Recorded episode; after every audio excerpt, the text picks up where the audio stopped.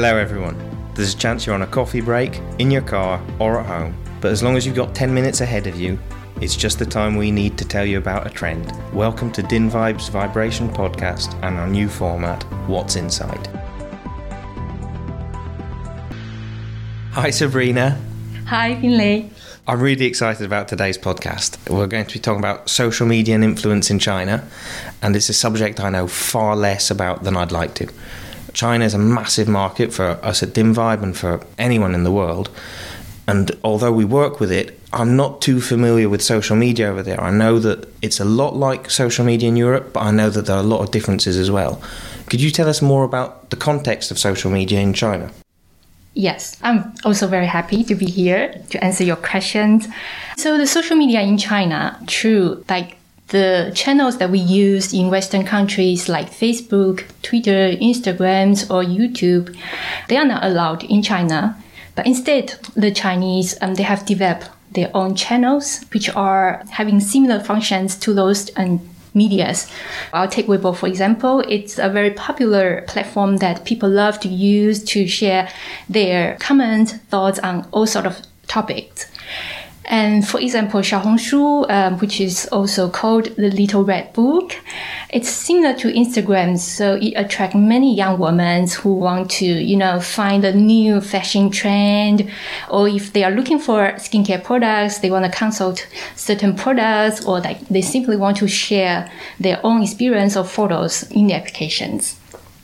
Regarding the, the videos, like here we have YouTube, but then in China we have a Douyin, which is the Chinese version of TikTok.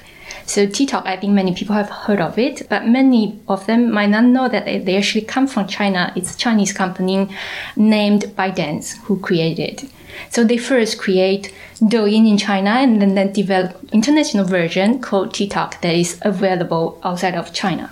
And so Douyin is the most popular um, short videos application that has been used in China. And I think today it reached about like 618 million users per day. Wow. Yeah, so you can imagine how powerful and how popular it is in China. Those are staggering numbers. I mean, we know that lots of people use social media in, in China, but I'm still surprised at quite how many. Here, you say you've told me about social media that closely resembles what we have in Europe. It's like there are different versions of these same social media we, that we already know, but are there any different ones that we don't have in Europe but that are popular in China? That's a good question. I think one channel that are very popular used in China is called live streaming. Um, maybe still very new to European uh, users. And so, what is live streaming? Just imagine the TV shopping. You know, in the old days that we purchase products from TV, and basically it's the same idea. It's just that um, the channels are different is being used in the, um, the applications or channels like Alibaba. And they have a, a Taobao e-commerce site. And so in this kind of e-commerce site, they create these live stream um, channels that people, um, users or buyers, they can enter connected together in a live streaming shows and to purchase like all kind of products. Could be skincare, clothes, cosmetic, anything you can think of. Um, so this channel is developing quite rapidly in China in the recent years. I think one of the reason it has to thanks to COVID because people trying to limit their um, times outside and they turn to purchase online. Also, there is a phenomenon in China. There is a, a top seller. It's called Austin Li and he is one of the top and most popular influencers, like streamers in China. He used to sell 1.7 billion worth of goods in a single uh, live streaming shows on Taobao. Wow. Yeah, it gives you a picture of how um, he is capable not just sell the product, but also to influencing people on their perception mm-hmm. of brands and products, etc., etc. Yes, it's more just than simple telesales. No, it's it's really is a social media and a, and a huge vector of influence. Exactly, and people actually they are um, they like him. Uh, he's very funny, but also he's very professional.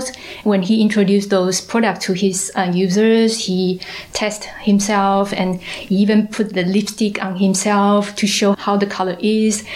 I remember that uh, when uh, Hermes tried to sell their lipstick in China, Austin Li, he tried all the colors and then he doesn't like one of the orange color. He said that this is not for Chinese colors.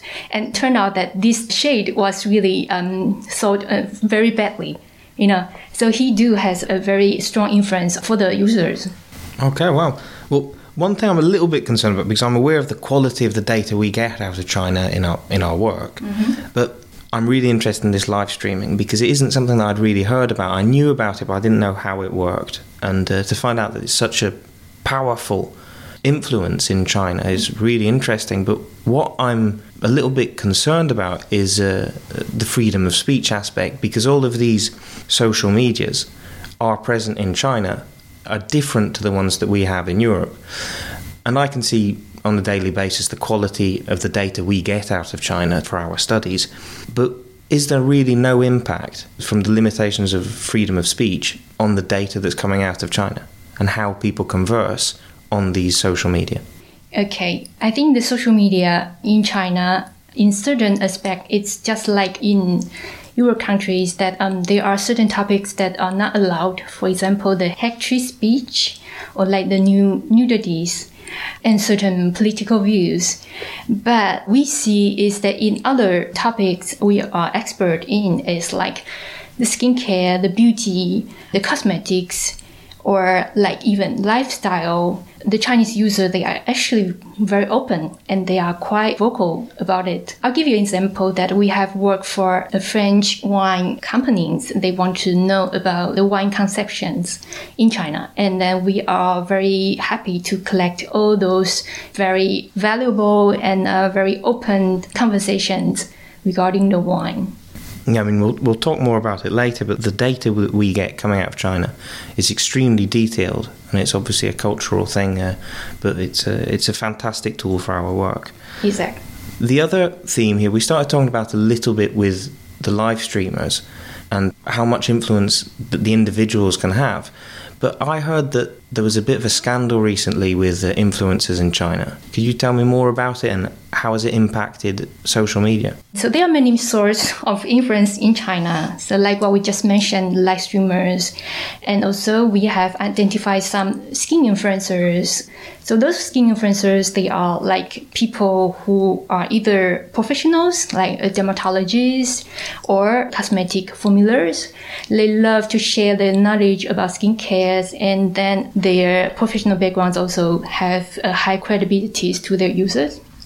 That's very similar to what we have here in Europe. Well, to any of our French listeners, I would advise that you listen to uh, the Skinfluencers podcast, available on Dynvibe and any good podcast uh, platform. Then I want to say that there is another source which is quite unique only in China. It's the celebrity influencers. And so those are the celebrities, like they could be pop singers, uh, stars, actors, and they work closely with the brands as a brand ambassador or brand's friends. Before 2021, it works pretty well because those fans, um, they are willing to spend big monies on the products or the brands that their idols endorse. But what happened last year is that there are a few scandals like Canadian Chinese um, pop star. He's involved in some sexual assault, and there are some uh, celebrities who are involved in tax evasions. And so the Chinese government started to step in and try to tighten and clean up this, what we say, the star chasing environment. There is a big impact, especially with um, the brands who works with the ambassadors. Now um, they have to be very careful of their choices brand ambassadors. When choosing these brand ambassadors, they must be conscious of the risks. Chinese government might crack down on an ambassador for a personal wrongdoing. Mm-hmm.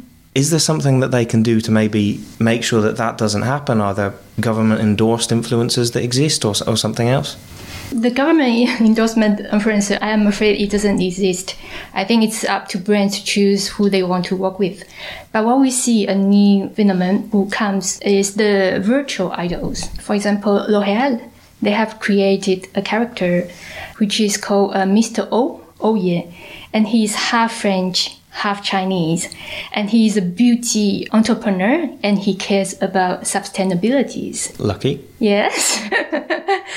and so with these virtual idols, then the brand can easily create their own brand stories and more easily to re- resonate with their users and customers. Yeah, I mean, it's a perfectly tailor-made ambassador that exactly, exactly fits their needs. Exactly. The ver- using virtual idols is still new in China, but then we do see the opportunities and advantage uh, of this uh, new influencer. Yeah, you can see why it's that's a really interesting development. Yes. So there are all these differences and yet still these similarities. And how do we at Dynvibe work to collect data on China and to analyze that data and make it actionable for our clients? So behind our own um, Dynvibe platforms, our strength, I can say that is that we have internal and external crafter to work in the Chinese uh, market. So internal in Bordeaux, we have me as a Taiwanese. I understand the Chinese culture and the language and as well as the social media. And we also work very closely with the external consultants who are native and who are based in China. And we work closely to collect, to analyze our data to help our clients to better, you know, better understanding this dynamic changing market. Thanks a lot, Sabrina. That was really interesting. I'm really glad we took the time to do this today, and I hope that all our listeners will find it just as interesting as I did. Thank you. I have a great time here as well. Thank you. Here at Dynvibe, we don't have a crystal ball, but we have developed an in house platform based on artificial intelligence, Dynvibe Detect it helps us identify signals that will mould tomorrow's market. To find out more about Dynvibe, find us at www.dynvibe.com or on our LinkedIn page. And if you like this episode, share it with your friends and network. You can also support this podcast by following us on the platform of your choice and by leaving a comment and a rating on Apple Podcasts. This episode was produced by the studio Encore Encore and produced by Chloé Wibo and Capucine Lebeau.